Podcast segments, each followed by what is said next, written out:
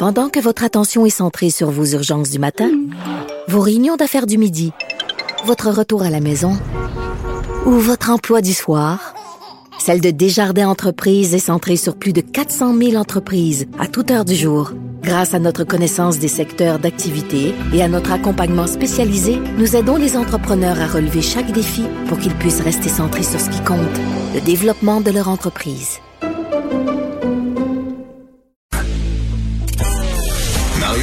Et Vincent Dessureau. Inséparables comme les aiguilles d'une montre. Cube Radio.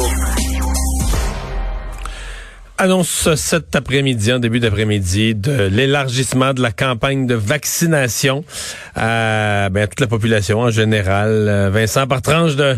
Il y a toute une mécanique, là, par Ouais, tranche ouais. De, de, de, quelques années. Mais ça à- commence demain, 50-59 ans. C'est la plus grande une tranche. tranche de 10 ans, c'est ça. Ouais, ensuite, ce sera vraiment par 5, de sorte que lundi, le 3, 45-49 ans, mercredi, le 5, 44-40, euh, vendredi, 35-39, et en descendant jusqu'au 18-24, le 14 Le mai 14 mai. t'as fait tout le monde sur deux semaines, ni plus ni moins. Là, tout le monde va avoir eu cette possibilité euh, de, de réserver sa place. Euh, Roxane Borges Del Silva, professeure à l'école de santé publique de l'Université de Montréal. Bonjour.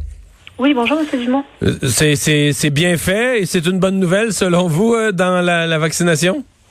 C'est en fait c'est non seulement une très bonne nouvelle, mais la manière et la stratégie qu'il propose est également excellente dans la mesure où on montre aux gens pour chaque tranche d'âge qu'on leur laisse quelques jours pour prendre la vaccination, pour en fait prendre leur rendez-vous. Et après, on ouvre à une autre tranche. Donc en fait, ça crée un peu de rareté dans un pour un service qui est gratuit et pour lesquels les gens, du coup, euh, étant donné la gratuité, pourraient éviter de, de, de se dépêcher, si je peux dire, ou prendre Pourrait, leur temps. pourrait laisser traîner ça, puis il n'y a rien de pire que ce qui traîne pour finir par jamais le faire. C'est ça. Donc en fait, euh, la rareté que ça crée avec ces, ce, ce temps qu'on donne aux, aux, aux- à chaque tranche d'âge qui est de 48 euh, à 72 heures est, est une excellente stratégie pour encourager les gens à se dépêcher à prendre leur rendez-vous. Êtes-vous? Confiante, euh, d'abord, que êtes-vous confiante qu'une fois tout ça fait, là, on va avoir atteint ou on va s'être approché du 75% recherché? Mhm. Ouais, êtes-vous confiante de ça? Si on va réussir à atteindre le 75 recherché, Ouais. idée. Oui, je pense que y a, en fait, euh, on a vu une très bonne, euh, on a vu une très bonne euh, adhérence, en fait, une très bonne euh, réponse de la des premiers tranches de la population qui ont été, qui souhaitaient, Ouais. et qui se sont fait vacciner. Puis ce qu'on a vu aussi, c'est que euh, la réticence vaccinale a, a beaucoup diminué sur les dernières enquêtes de l'INSPQ. Donc les, en fait, les gens ont moins peur maintenant qu'ils ont vu qu'il y a beaucoup de monde qui sont vaccinés, qu'il n'y a pas d'effet indésirable, mis à part quelques cas extrêmement rares de thrombose avec le vaccin AstraZeneca. Donc non, les gens ont confiance et je pense qu'ils veulent tous se faire vacciner pour sortir de cette crise sanitaire et revenir à une vie normale. Est-ce qu'on devrait, vous, comme experte en santé publique, je comprends bien que le gouvernement a a fixé 75% En même temps, là, on vaccine pas les enfants, avec un pourcentage de population qu'il faut enlever pour l'instant, là, qu'on peut pas considérer. Mais euh, est-ce qu'on devrait viser plus, si on veut vraiment avoir la paix, euh, que le virus ait plus de prise sur notre société, viser, je sais pas, moi, 80, même, moi, je viserais 85 de la, de la population? Mais en fait, ça dépend des maladies. C'est très difficile de se prononcer tant qu'on n'a pas euh, ben, vécu l'expérience. On peut se baser que sur les, les- les études qu'on a d'autres virus qui sont aussi contagieux ou, ou, ou similairement contagieux. Donc, il y a certains virus qui sont très contagieux, comme par exemple la rougeole, pour lesquels on a besoin d'atteindre un taux de vaccination supérieur à 90%. Avec la grippe, on n'a pas besoin d'arriver à ce niveau-là. Donc, c'est difficile de se placer. Euh, Je veux dire qu'il y a un taux, il y a un taux où la maladie n'a plus la capacité de circuler, puis le virus s'éteint tout simplement par lui-même, là. Exact. Et pour l'instant, en fait, c'est difficile de le dire, surtout avec les variants, etc., qui sont certains plus contagieux, d'autres moins, etc. Donc, dans ce contexte, déjà, si on atteint 75%, je pense qu'on va être heureux. Si on pouvait atteindre, atteindre 80 ou 85%, ce serait encore mieux. Ouais. C'est un peu drôle, ça. hein, le- les gens qui refusent la vaccination, euh, ben, pour vous parler de la rougeole, là, il y a un petit pourcentage très faible de la population qui ne fait pas vacciner ses enfants pour des maladies comme celle-là et qui vont se présenter dans un party de, de famille ou une fête d'enfants. Parce que regardez, pas de problème, mes enfants sont pas vaccinés, mais puis ils l'ont pas eu.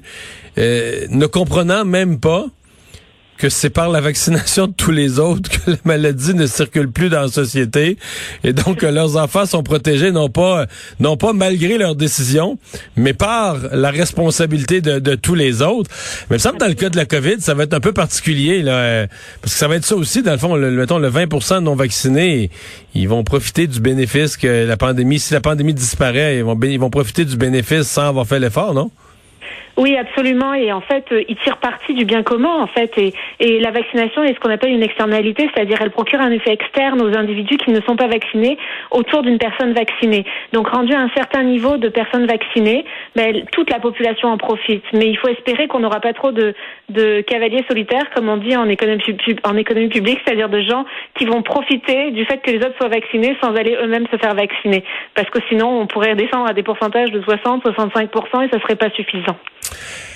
Est-ce que vous euh, pensez pour pour qu'on parce que là euh, les premiers qui s'inscrivent à chaque fois qu'on ouvre les, les, les, sites internet d'un nouveau groupe d'âge, les premiers qui s'inscrivent sont très agressifs, sont là dans les premières minutes.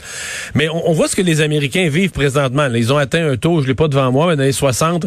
Et là ça ralentit, puis ça ralentit pas parce qu'ils ont plus de vaccins euh, en, en, quantité disponible, ça c'est pas parce qu'il manque de personnel pour vacciner c'est que les gens, les, prochains groupes qui viennent, euh, oui, il y a encore du monde qui se présente pour se faire vacciner, mais ils ne se ruent pas. C'est pas des gens qui, c'est des hésitants. Là, puis à un moment donné, ils se décident, puis ils vont.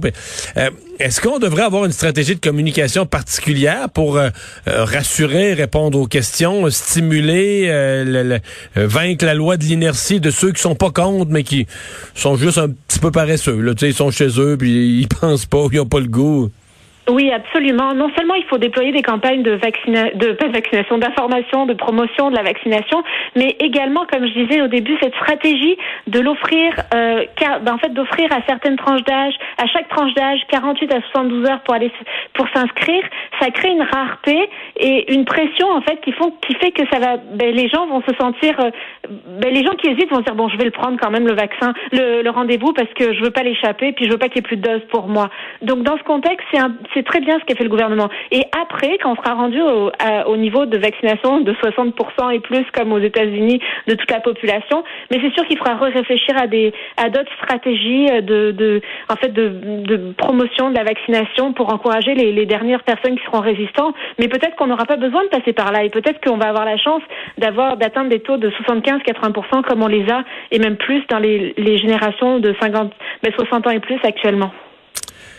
Vous venez, euh, je change complètement de sujet parce que vous venez de publier avec euh, Cyrano, l'Institut Cyrano, euh, un rapport sur euh, l'évolution des dépenses dans votre domaine, dans le secteur précis de la santé publique, là, sur une longue période depuis le début des années 2000, et qui démontre que les, dans l'ensemble des dépenses en santé, les dépenses de santé publique ont augmenté, ont connu une croissance bien inférieure aux autres dépenses de santé. vous pensez que c'est un secteur qui a été qui a été négligé, puis double question, est-ce qu'on s'en ressent? Est-ce qu'on paye le prix pour ça avec la pandémie qui nous frappe? Alors pour la première question, vous avez raison. La santé publique a toujours été le parent pauvre de, en fait, du budget de la santé parce que c'est les, les interventions en santé publique n'ont pas d'effet à court terme et ont un effet à long terme. Donc c'est difficile de démontrer, par exemple, les campagnes de, de les campagnes de, de, de ben, qui prennent des bonnes habitudes de vie ou les campagnes pour réduire le tabac ou réduire l'alcoolisme, etc.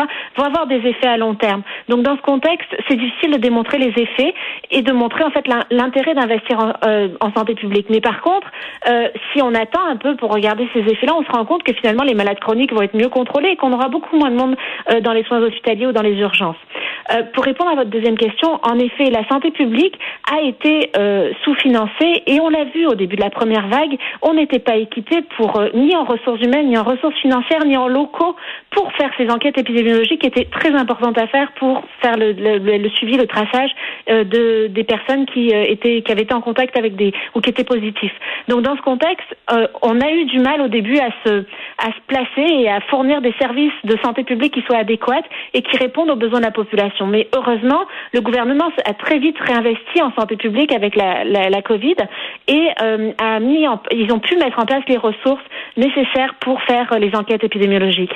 Mais j'aimerais juste dire quand même que c'est important que cet argent-là qui, qui, a été investi pour la Covid, après la Covid, ne retourne pas ailleurs dans un autre poste budgétaire du ministère de la Santé ou de l'éducation ou je ne sais où. La santé publique est quelque chose d'important et on a des gros rattrapages à faire euh, ben, pour rattraper en fait les dépenses. J'ai l'impression que pour au moins une génération, quand quelqu'un va arriver dans une défense de budget et parler de l'importance de la santé publique puis de, de, de, des risques d'une pandémie, ben, au moins les autres autour de la table vont savoir de quoi on parle exactement là.